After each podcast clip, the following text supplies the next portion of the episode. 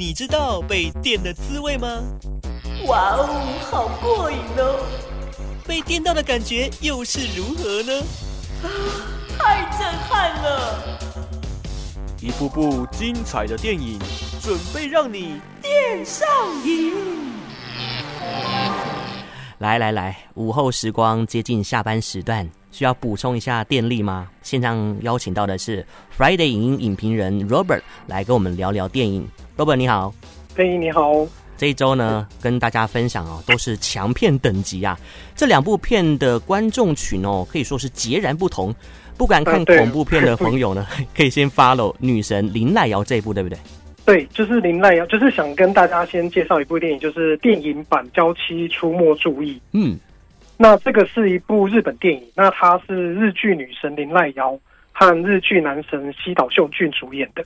那因为这个片名，它前面就有讲说电影版。所以顾名思义，它其实是二零一七年的日剧，哦、日剧那个《娇妻出没注意》的电影版。哦，所以它就是从电视剧变成这个电影版的剧情哦。对对对，嗯，对啊。所以就是在介绍电影之前，可能要先大概介绍一下日剧的故事。嗯，那它的日剧是说呢，就是说林奈瑶她本身是一个特务，然后但是因为他就是厌倦了现在的生活，他想要摆脱过去，他就假装死亡，然后混入人群当中。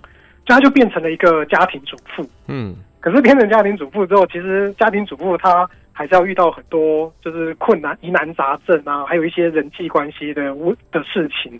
就他就用他特务的技巧去解决他这些疑难杂症，这样子。他其实有一点轻松的喜剧，再加上他的动作这样子。嗯哼。然后后来这个日剧到了后面呢，他才发现到说，哦，原来。他的先生是一个被派来监视他的一个公安特务哦，公安警察，对啊，然后这个就日剧就就大概就断在这个地方。欸、所以夫妻就是上演谍对谍的这种感觉啊。对对对对，哦、他就有点像是日本版的那个史密斯夫妇。嗯嗯，对，然后史密斯任务，然后那个那电影版呢，它其实就是日剧版在结束之后，在半年之后发生的故事。嗯哼。哦、所以它等于是电视剧之后的这个情节的接续嘛？对对对，它是日剧结束之后再接续的故事。哦、那它这个故事呢，就是讲说，就是原本就是林奈瑶跟西岛秀俊他们夫妻俩以为说他们可以过着平凡的生活，但是结果又不知道什么原因，就他们又被卷入了一个那种国家级的大阴谋。嗯，然后最后就是，而且林濑遥还因为就是这就是发生这些事情之后，他还丧失了记忆。然后就他们最后还被指派了说要互相杀掉对方的终极任务，哇！所以就听起来就很刺激，就是史密斯任务再加上那个呃失忆的那个呃神鬼认证，嗯哼，然后就这样加起来之后，感觉这个就是一个很很精彩的那种谍报电影这样子。哇，看的过程呢，一定是非常紧张刺激哦。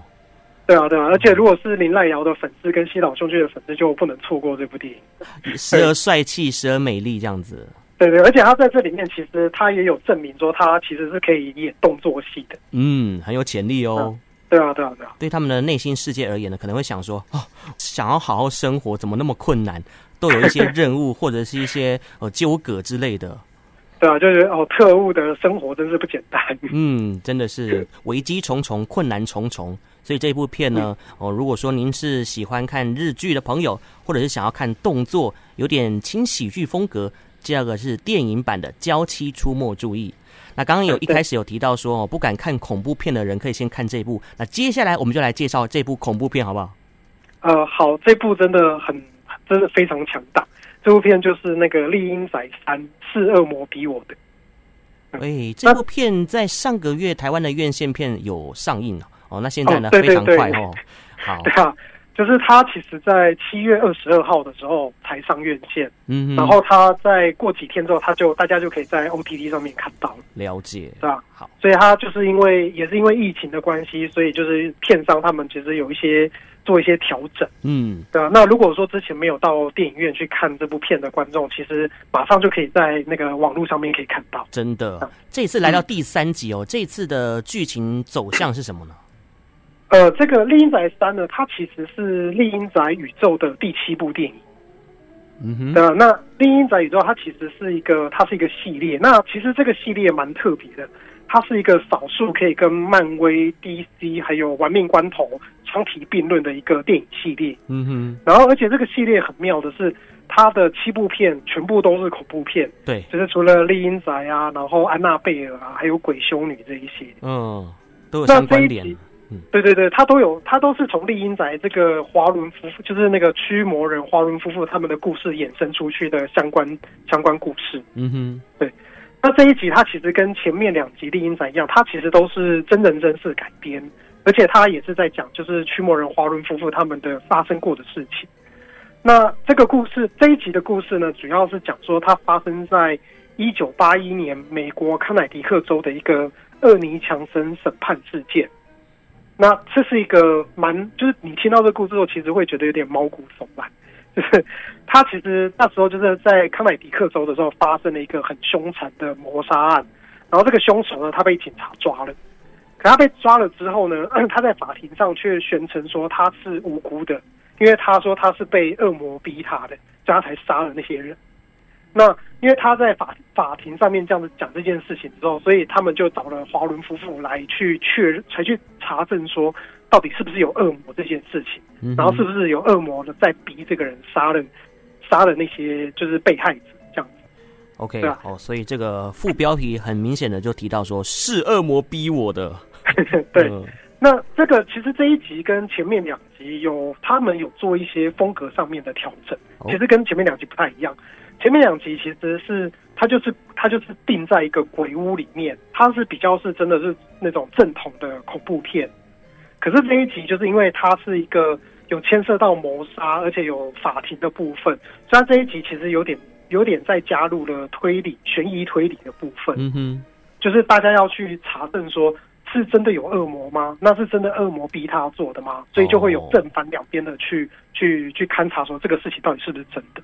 哎，不错哎，不是单纯的恐怖片，还加了一些推理悬疑的这个元素哦，非常多。对啊，对啊，所以就是它这个系列其实都还有有在进步，有在演进这样。嗯哼，对，嗯，好。而且它就是除了前面两集，它的场域都是在同一栋的鬼屋，那这一集之后，它还会有把这个空间再拉大。除了鬼屋之外，它还牵涉到法庭啊，还有康乃狄克州的一些地方这样。哦感觉无所不在，嗯、对不对，对啊？OK，嗯，好，今天呢，Robert 分享的这两部啊，都是强片等级哦。第一部呢，就是电影版的《娇妻出没注意》，那第二部呢，就是我们刚刚聊到了这个《厉阴宅三》，是恶魔逼我的。那今天呢，就非常感谢远传 Friday 影音影评人 Robert 在线上的分享跟推荐。啊，不会，谢谢，谢谢，拜拜，拜拜。